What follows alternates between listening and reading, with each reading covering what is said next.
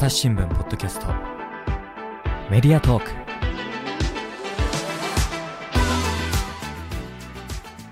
朝日新聞の木下光大です。本日のゲストは、えー先日休刊となりました週刊朝日最後の編集長渡辺薫さんに来ていただきました。渡辺さんよろしくお願いします。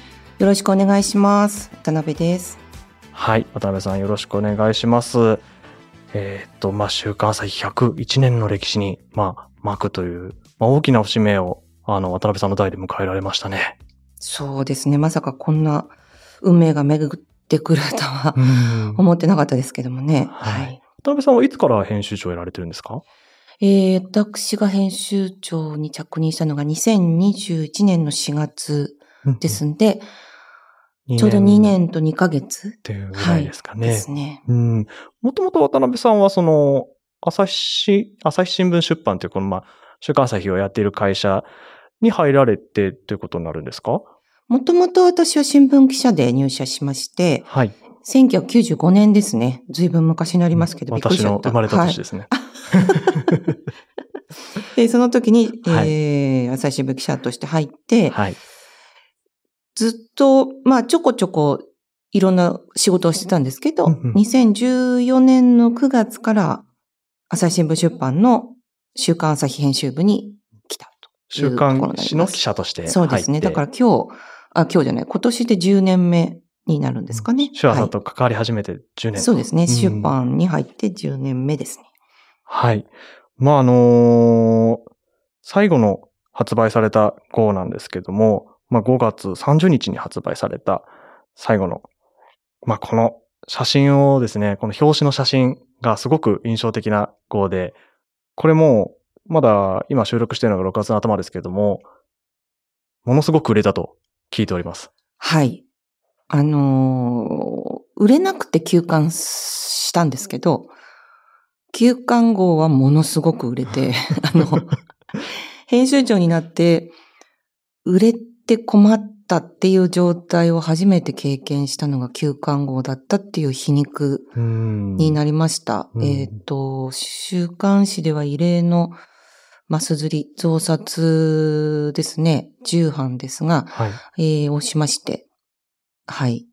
今日か明日あたりぐらいには、なんとか店頭にまたもう一回並ぶかなという、品薄になっちゃってるっていうか。はい。うん私も今日この収録をするために、やっぱ最後の号を手元に置いておかなきゃと思ってですね、あの、今日大阪から来たんですけど、あの、まあ、いろんな書店を 回り回ってきたんですが、どこにも一冊もなない状態で、本当にありがたいありがたい限りというか。ことですね。ただなんかあうのー見たら、もうすでに転売されていまして、ああ、まあ、これ記念号ということですね。560円なんですけど、800いくらで、はい、もう転売されていたり、その300円の儲けが欲しいかっていう感じがしますけどね。なんでしょうね。だから転売ヤーみたいな人がたくさん買っちゃってる可能性もあるのかしらなんて思って。ではありますけどね。はいまあ、記念すべき号ということで。はい。ちゃんと、あのうん、マス釣りしてますんで、はい。お手元にお届けできると思いますから、転売ヤーから買わないでくださそうい。ですね。はいまあ、これも、あの、6月の、そうですね、上旬ぐらいにはこの番組配信されてると思うので、まあ、その頃にはきっと店頭に並んでいるのかはないと思いますけど、これ実際に部数的なところで言うと何部みたいな数字ってもう出てるんですか？えっと、13万7千部。が全部で刷られてるっていう感じになりますね。なるほどはい。もう普段の2、3倍っていう感じですかね。まあ2倍、うん、まあ2倍まではいかないですけど、うん2倍弱ぐらいはは吸ってるっていう感じですかね。はい。なるほど。まあ、あの、先ほどのお話でちょっとありましたけども、あの、まあ、売れなくて休館っていう言葉がありましたね。これ、あの、まあ、すでに発表されていることではあるんですけど、ちょっと改めて休館の経緯っていうのを教えてもらえますか？そうですね。どこからお話しするのがいいのかなと思いますけども、うーん、まあ、売れ、売れないというふうに言われ始めたっていうのは、まあ、90年代も後半ぐらいからは、だんだん厳しくなってくるところがちょっと景色が見えてき始めてたんじゃないかっていうふうにはみんな言ってますよね。だからもうすでに30年近く前からその端緒は見えていたというところかもしれません。そこからさらにスマートフォンの時代になりまして、はい。ウェブニュースを無料で見られるっていう時代がどんとやってきまして、まあ最初ガラケーの時はね、まだそこまでじゃなかったんですけど、うですね。スマホになったあたりっていうのうん。が、2000、だから2000年代後半ぐらいから、おーっという感じになって、2010年代に入っても、ずるずるずるずるとこう部数が下がっていくとなるほど。いうことですね。ただ、うんあの、週刊誌っていうのは、広告が入って成り立つものなので、うんあのう、うちの週刊誌はですけれども、要するに部数が出てなくても、広告がたくさん入っていれば、ん一応成り立つビジネスモデルではあるんですけどあ、、そうなんですね。まあ2万部、例えば2万部しか売れませんってなっても、たくさん広告が入れば、うんあの、黒字にはなるので、うん続けることは可能なわけですね。なるほど。ただ、だですから部数が伸びた、伸びない、さらに広告も入らなくなるってなると、もうどうにもならなくなっていくっていうことですよね。うんはいなるほど。まあ、もちろん紙の新聞もですね、まあ、ずっと厳しい状況にはあると思うんですけど、やっぱりその広告っていうのが一つ、まあ、変わり目というか節目であったのかなっていう気もしますよね。そうですね。これは多分、週刊誌だけじゃなくて、本当テレビもそうですし、うん新聞も広告入りませんよね。そうですね。いわゆる、あんまり言いたくないんだけれども、オールドメディアって言われてるものには、媒体の魅力っていうのがなかなかこう、昔ほど出てこなくなってくると、うん広告主の方はそこに出向しなくなるっていう。そうですね。まあ、負のスパイラルっていうんでしょうかね。そういうふうな状況にはなってきますよね。うん、なるほど。えー、まあ、先ほど、この、まあ、最終号がどれだけ売れたかって話はあったと思うんですけど、これ全盛期だとどれぐらい売れてたんですか？前世紀は1958年、大木屋正蔵さんという伝説の編集長の時代で、はい。えー153万部153万部。が出た。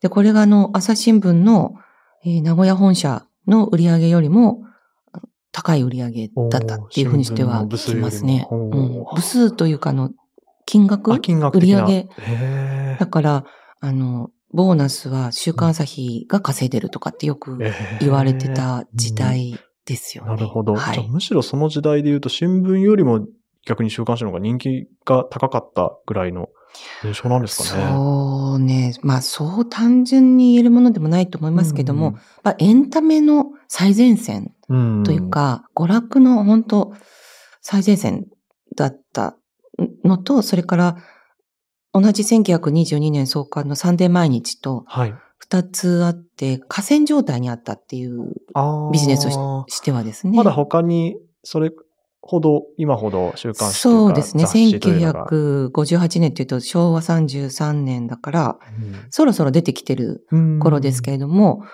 30年代やっぱり後半ぐらいがうんうんうん一番こう、出版社系の週刊誌がどんどんこう出てきてきて、いわゆる群雄割拠っていう状態になっていく。なるほど。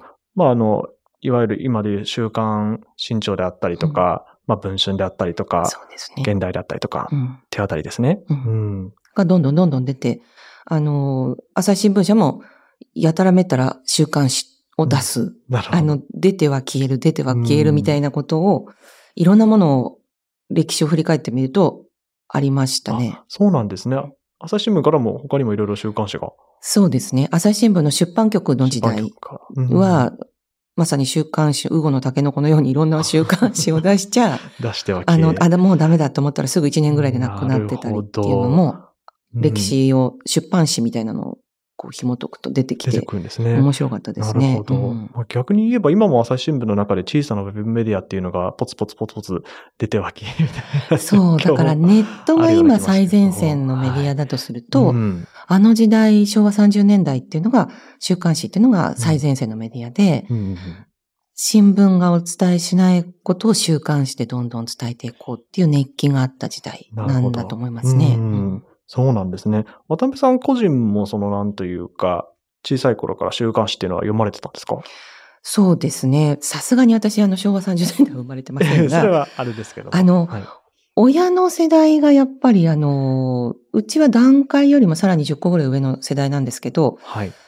戦後にまさに週刊誌を読み始めた人たちなので、うちに山のようにあったんですよね、週刊誌が。あ、いろんなところのそう週刊誌が。ですね。週刊誌もあったし、月刊誌もあったし、うんで、メディアに勤めてたってこともあるんですけど、新聞も5紙取ってて、おー超万読み、産経すと日経とみたいなうん感じで撮ってて、で、文春があって、新潮があって、もちろん週刊朝日があって、あとは月刊誌で世界があって、はいはいはい。えー、何でもかんでもありましたね。なんか月、その文藝春秋ももちろんあったし、諸君があったりとか。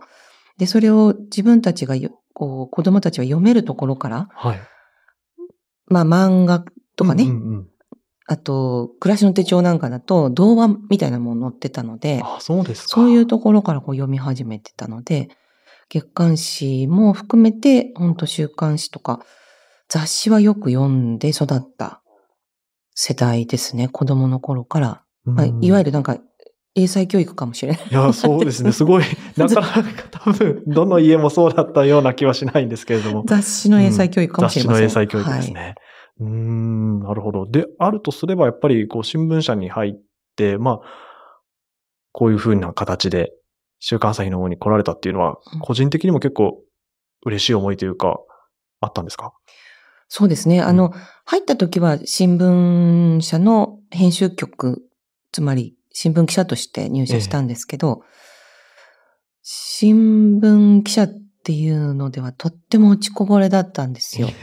あの、うん特ダネなんてものもほとんど取れないっていう、うんあの、まあ、取れる人の方が少ないですからね。まあなかなかね、はいなんですけど、そのなんていうのかな、こう、教科書の王道みたいなことをしっかりお伝えするっていうのが、ちょっと苦手で、すぐ脱線するタイプの記者だったので、脱線というと？なんかこう、ちょっとこぼれ話的なことに引っ張られてっちゃったりとか、その、なんて言うんでしょうかね。なんかこう、まあ要するに、こう、王道をいけない記者だったので、まあ、うつうつとしてたみたいなとこがあったんです。はいで、個人的なことで言うと、あの、子供を産んだので、うん3人子供を産むたんびに当時はなかなか記者の職業って続けられないっていう、今はそんなことないんですけど、当時はそういう人事がよく行われていたので、あで、横道にそれてったりとかってしてて、ーなるほど。で、ちょっとどうしようかなと思ってる時に、ちょうどそういう週刊朝日のお話みたいなのちょっと来るかいというような話がああって、、打診があったんですね。はい。で、ああ、行きたいです。ぜひお願いしますっていうことで行ってみたら楽しかったっていう。最初からここに来ればよかったなっていうのは、すごい回り道をして、だから入社して20年ぐらいうんうんうん。?20 年近くちょっと無駄にしたなっていう感じがちょっとありましたけど。無駄にしましたか。はい。でもやっぱりその肌に合う感覚、その週刊誌の空気感というか、まあ書きぶりというのが、しっくりくるところがあったってことなんですか？そうですね。うん。週刊誌の書き方って、やっぱり独特で、新聞記者だと、いわゆる毎文うんうんうん。に全部集約してしまって、そうですね。まあこの原稿はこういう内容ですっていうのを、まあ1、2行でね、そうですね書きますけれども。それで、こう、後ろからどんどん整理の人にこう切られて、整理記者に切られていっても、うん最後はそのリードだけ、前文だけ残っていれば、一応お伝えはできるっていう、うん最後一段落になっても大丈夫っていうふうな書き方をしますよね。はい。でも雑誌の場合はそれやるともう次のページにみんな行っちゃって分かっちゃうと面白くないので、うん、確かに。いわゆる前文のところで、はたまたどうしたことでしょうみたいな感じでこう、さてさてみたいな感じで止めて、で、本文をしっかり読んでいただくっていう書き方だったりとか、はい。違うので、うんで、長く書かなきゃいけなかったりっていうのが、最初はちょっと戸惑った部分もあったんですけど、やってみると面白くて、うんうんうんで、先輩に聞くと、いろんな接続詞でつなげるっていうのを、技があるっていうふうに言われて、接続詞ですか？新聞じゃ絶対やっちゃいけないやつです。あの、あんまりね、接続、そしてとかああ。使わないようにって使言われまでしょ？そしてとか、うんうん接続詞、形容詞は使うなっていうのとこから始まりますね。われますよねはい。でも週刊誌はもうそれじゃあ、なんだろう、新聞のだいたい4倍ぐらいの少なくとも長さを書かなきゃいけない。ですよ見開き2ページで200行ぐらいあるので、それを1週間でバーッと毎回毎回書いていくっていう。んで、4ページとか任せられると、まあ4000何百字みたいな形になりますから、そうすると、あのーとてもそんなね、接続詞やめろなんて言われたら書けない。で、あの、一番すごいのは、さは去りながらとかですね。さわさあになるの、とは言うもののとかですねうん。あの、話が変わるようだがとか、ちょっとコラムっぽい感じですよね。いや、あの、最後に全部ひっくり返しちゃったりとか、あの、整合性がまるで取れないようだがとかですね。まあ、あの、うんとんでもないことを書いても、はい。面白ければ、面白く読めれうば、んそれは、あの、いいよっていう、なるほど。はい。先輩からはそれを教わって、うんうんうんだがぜ楽しくなってきて、書くのが、あの、自分でこう、お弁当箱にいろんなものを詰めていくみたいな感覚で、自由に書いていいよっていう感じが、うんうん。すごく肌にあったっていうのは覚えてますね、最初の頃。へえ。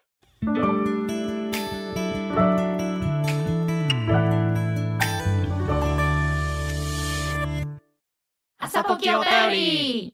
来た。2週間に1回届くメルマガ朝ポキお便りだ。MC のコラムおすすめ配信会。リスナーとの Q&A 何でもランキング。画面をスクロールすると聞き慣れた声が脳内で再生される。ビュッフェ形式私にとってはある意味難所です。なんでかって？それはもちろん左利きだから。ではまず前菜ゾーンに行きます。一番時間とお金を費やしているのが漫画を読むこと。夜回り猫やちちはやふるゴールデンカムイといったメジャー作品はもちろん全力で押して久しかぶいかご前もどんみったらペイペイじゃねっせペイドンができちょったどセゴドンでも何年かんでんともつけせ聞き逃した回聞いてみよっと。朝ポキお便りはエピソードの概要が書かれた欄を開いて末尾にあるリンクから登録すると届くよちなみにその記者時代に書かれた記事、まあこういうのを書いてたのが思い出に残ってるとか、逆にこれ書くのしんどかったなみたいなのありますか？もう、なんでしょうね、新聞と違って、新聞って専門性が高くて、うん。まあ、記者クラブがあったりとか、まあ、政治なら政治とか、経済なはい。ら経済とか、で、経済もどこそこ分野っていうのがあるじゃないですか。うんあります。石油がどうしたとか、鉄鋼ですとかね、そういうのは専門ないですし、記者クラブもありませんから、うん何でも書かなきゃいけないんですよ。はい。で、来てすぐ、来る前にもう4ページぐらい発注があって、まだ新聞社にいる頃だったんですけど、来週の土曜日のやつで4ページで、はい。片付けを、実家を片付けてくれって言われて、実家を片付けてくれ。実家の片付付けの記事を4ページ書いてくれって言われて、はい、まだこっちで仕事してるんですけどっていう状態だったんですけど、いろんなところにあの取材を申し込んで、はい。でもついに自分の実家を片付けるしかないと思って、あの、親に無理やり片付けをさせ自分の実家を。で、で、あの、どれぐらいのゴミが出たかとかいうのを体重計を持って自分で持ったりして、おー60キロ出ましたとかって無理くり書いたりして、なうんうんなんとか4ページ、はい。400何十行っていうのを埋めたっていう、ののでそれが最初だったですね。あと一番困ったのは、はい。来週火曜日に発注があって、はい火曜日、週刊誌って火曜日に最初編集会議があるんですけど、火曜日スタートなんですね。で、土曜日考慮で、つ次の火曜日に出るっていうパターンなんですけど、火曜日に、あの、渡辺お前ゴルフをかけって言われて、えーゴルフ、女子ゴルフで鈴木愛さんっていう人が、えーっと、トーナメントで優勝したんだけど、うんうんうんそれについて2ページ書けって言われて、誰ですかっていう、で、ゴルフなんてやったこともないし、さっぱりわかんないんだけど、そこでと書けないですよね。200何十行書けって言われて、うん。いやいやいやってなって、あのーさ最後はでも恩師に電話かけて、高校に片っ端から電話かけて、どこの高校だかわかんなかったのかな？違うな。高校は分かったんですけど、恩師がもう転勤でいないからあそ、うですよね。このなんとか先生はどこにいらっしゃるかっていうのを片っ端から電話かけて調べて、はそしたら親切に教えてくださる先生もいて、で、コメントを取り、で、全く門外漢のゴルフ評論家に電話かけてしまって、君は何の、なぜ僕にかけてくるのだい？って怒られたりあなんかしてう、んでもなん、なんとか鈴木愛さんの生い立ちから優勝していくまでの道のりっていうのを書いて本当におめでとうございますみたいな感じで書いて、でも自分では本当はあんまりまだよくわかっていないっていう状態。いや、でもそれで形になるのだからすごいですよね。あれはちょっとすごい力技だったと思いますよね。本当。なんとかなったと思うんですよ。お叱りはなかったので、うん。間違ってることとかはなかったわけですよね。ゴルフの好きな方からすると、本当はちょっと、あれ？って思ったこともあったかもしれないけれど、うん。まあ、訂正を出すとかそういうことはなかったので、なんとか形になっですなね。るほど。まあでもやっぱりちゃんと恩師も捕まえれたわけですからね。すごいですよすごいね。ですよね。確かね、四国が西日本の方だったんですけど、はいすごく先生がおおらかで、うん。もう2014年とか5年だから、そんなになんて言うんでしょう、あの、個人情報保護とか結構い、うん難しい時代に入ってるんですけど、だと思いうん、いいよいいよって言って教えてくれて、電話番号とか教えてくれたりとかはい。っておしたのでーいい、先生でよかったですね。はい、学校にお電話させていただいて、みたいな形で、なるほど。はい、いい先生でした、本当によ。かったですね。はいなんていうか、やっぱりそう、専門性が、まあ、必ずしもある記者とは限らない場合っていうのも、まあ、もちろんいっぱいあると思うんですけども、やっぱりそういうふうに、なんていうんでしょう。もう、気合でじゃないですけど、もうかけまくることで、やっぱり、ちゃんと捕まえれたわけですからね。そうですね。なんとかなったからよかったけど、あれなんとかならなかったらどうなってた、どうなってたんだろうなと思って、写真ばっかりで埋めるのかなとかね。うん。まあ、実際読者の方からもそんな悪い言葉もなかったということで、やっぱりそれだけね、他のメディアがその人を捕まえてたかどうかっていうのはわかんないですけど、まあ、価値のある原稿に仕立て上げられたっていうことなんでしょうね。読めばね、私は面白いと思ってましたけどね。うんうんどうなのかわかりませんけどね、客観的には。うんはい。なんとか事故にはならなかったっていうのは、はい、よく覚えている苦しかった思い出です。うん。週刊朝日で結構ページ数ありますけども、記者の方どれぐらいで、まあ1週間で作る話ですけど、やられてるんですか？えっ、と、20人ぐらいですかね。20人ぐらいで20人、20人は今いませんね、記者はね。10、最後は16人とかそこらですよねあ。デスク入れてなるほど20何人って感じなので。書き手はじゃあ十何人。十何人、最後はそうなってました。うん全盛期はもっとすごかったと思いますよ。あ、そうですうんか。違いましたか50人ぐらいはいたんじゃないかな。うんはい。っそんなにて。聞きましたけどう。んなるほど。まあ、あの、ここでですね、この101年あった週刊朝日の歴史をちょっと振り返ってみたいなと思うんですけども、まあ、101年というともう膨大な号号の数があってですね、今この最終巻で、今ちょっと見てますけど、5843号そうですね。ですね。こはいれが通巻ということなんですよね。そうです特集号とかも合わせて。はい。増刊とか甲子園別冊とか、ああいうのも全部含めてうんうんうん、週刊朝日の雑誌コードっていうのがあるんですけど、はい。週刊朝日から出ましたよというようなもの全部含めると、5800何号ですっていうことになりますね。なるほど。はい。いや、もう相当な冊数出てますけれども、まあ100年前というともう大正時代はい。になりますよね。はい1922年はい。創刊ということですけども、あの、この時っていうのは、まあ、どんな内容だったんですか？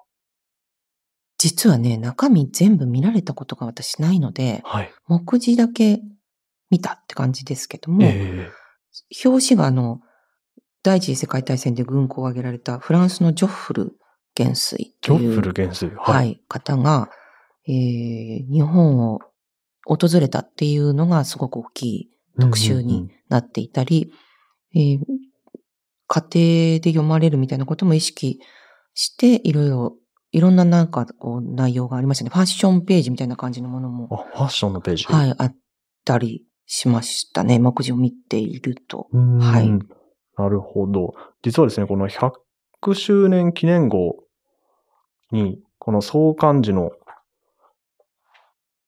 最初の創刊号はこういう内容ですっていう特集ページがありましたね。作りましたね。そういえばね。組まれていまして、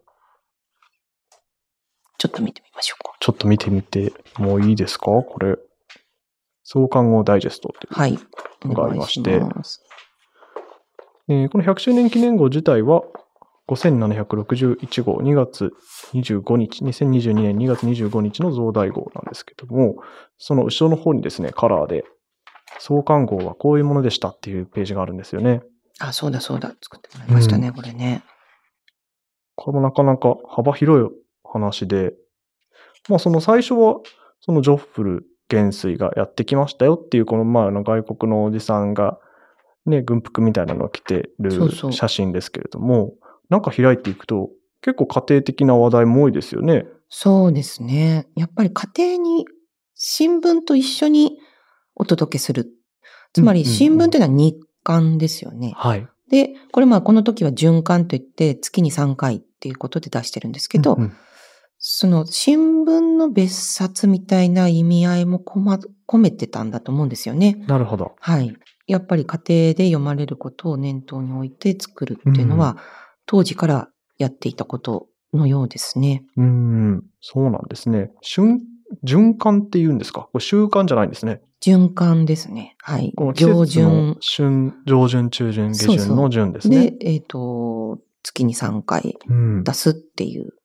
まあ、これはただ、習慣が、しで出そうと思ったんだけど、ちょっと間に合わなかったっていう話を聞きましたけどね。あ、そうなんですね。サンデー毎日がはい。週刊誌を出すっていうのを、ええ大阪本社で誰か聞いてきたと。あーほうほうほうほうまあこれちょっと伝説になってて、ね本当かどうかわかんないんですけ100年前の話ど、ねあの、飲み屋で、えトイレで。聞いたっていう話を私は聞いたことがあるんですけど、はい。それで大変だって話になって、うん。なんか4月ぐらいにどうも出すらしいよと。うんうん毎日新聞がですね。うんはい。で、1日でもとにかく早く出せっていうことになって、うんうん2月25日に週刊朝日じゃないんだけれども、ひとまず循環朝日っていう形でその雑誌を出せっていうなるほど。ちことになっょっとでも先んじたいと。はい。うん。で、3号かな ?4 号かな ?3 号 ?4 号？まで循環で出して、はい。4月の5日でしたっけね。はい。に、4月2日って書いてますね。4月2日か。はい4月2日が日曜日のはずなんですけど、うんうんに、同時に週刊として、同着で、サンデー毎日と週刊朝日が出た。なるほど。そういう経緯があったんですね。だから本当は日本最古の雑誌ではあるんですけど、はい。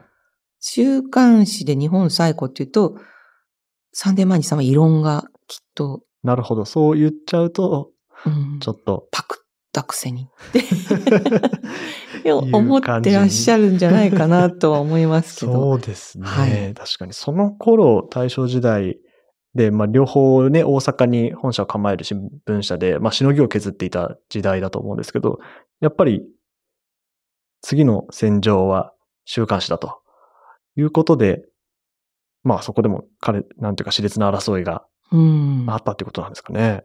その週刊誌っていうのは、ま、毎週毎週出るわけですけど、ええ。この間サンデー毎日のジョークラさんとお話をさせていただく機会があったんですけども、ジョークラさんのお考えでと、当時は一週間であんまり動く感覚っていうのは生活に根付いてなかったんじゃないかっていうふうに推測されてたんですね。ほうほうほう。その、よくあの、五等日って言いますでしょ？営業の時に5がつく日に集金とか、5日とかうん15日、あ25日。はい、はい。こういうご当日があったりとかっていうふうにして、そんな感じでこうビジネスも回ってたんだけれども、うんだからきっと循環で出したんじゃないのかな。なるほど。それに5、5と10の日に合わせて。そう。で、うんあんまり一週間一週間で全てこう回っていくっていう感覚がなくて、うん大正時代は、この時代はですそうね。なんですね。で、それが、その週刊誌ってものを出していくっていうのは、なんとなくこう、ウィークリー的なものうんに、欧米に合わせて、なんとなくこう、習慣。で動いていく、ビジネスも動いていくってういうのに準じたんじゃないかなっていうふうにおっしゃってました。ん。なるほど。はい当時はまだ週、1週間、2週間でっていう区切りで、まあ、社会が動いてなかったんですね。なんとなく、でも今、小習慣、商いの習慣だとまだ残ってますよね、ご当日ってね。あうんの、まあお給料の振り込みとかもねうん引き、落としとか。うん5日とか15日とか25日とかっていう。金融系は確かにそうかもしれないです。ね、なんかそういうのが残ってるから、んそれも、あさもありなのかなと思いました。うんなるほど。はいはい朝日新聞ポッドキャスト